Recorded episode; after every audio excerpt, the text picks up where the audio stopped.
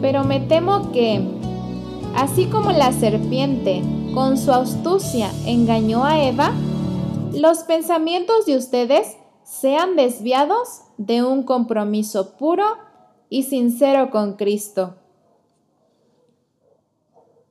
Me encontraba en un retiro de jóvenes en un hermoso parque y todos nos habíamos esparcido para orar. Me adentré en el bosquecito, alejándome cada vez más. Buscaba un lugar tranquilo donde sentarme y ahí la vi.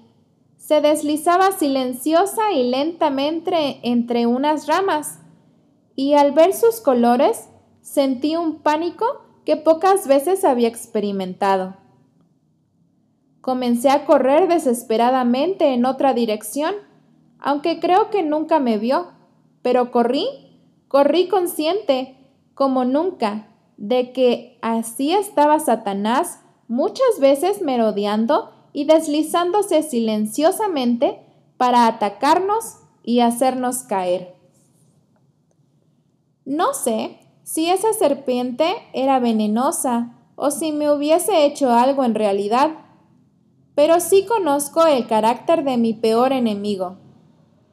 Él siempre nos quiere hacer caer, siempre nos busca para arruinarnos la vida, y muchísimas veces lo hace así, escurridiza y silenciosamente. Corrí hasta que llegué nuevamente a la silla donde había estado sentada durante el sermón. Me senté, agarré mi Biblia y oré agradecida a Dios, no tanto porque me había salvado de una posible picadura, sino porque en esos segundos de corrida me había mostrado con cuánto afán tengo que tratar de alejarme lo más rápidamente posible del mar, que acecha constantemente.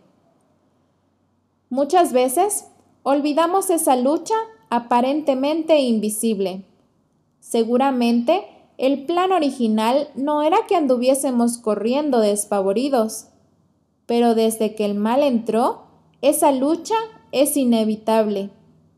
Hoy es un día especial para recibir la paz que Dios quiere dar, para recordar que, aunque estemos en continuo enfrentamiento con nuestro enemigo, y este día no sea la excepción, en Dios podemos encontrar a un fiel amigo. ¿De qué cosas debes huir hoy? ¿Qué pensamientos está desviando el enemigo?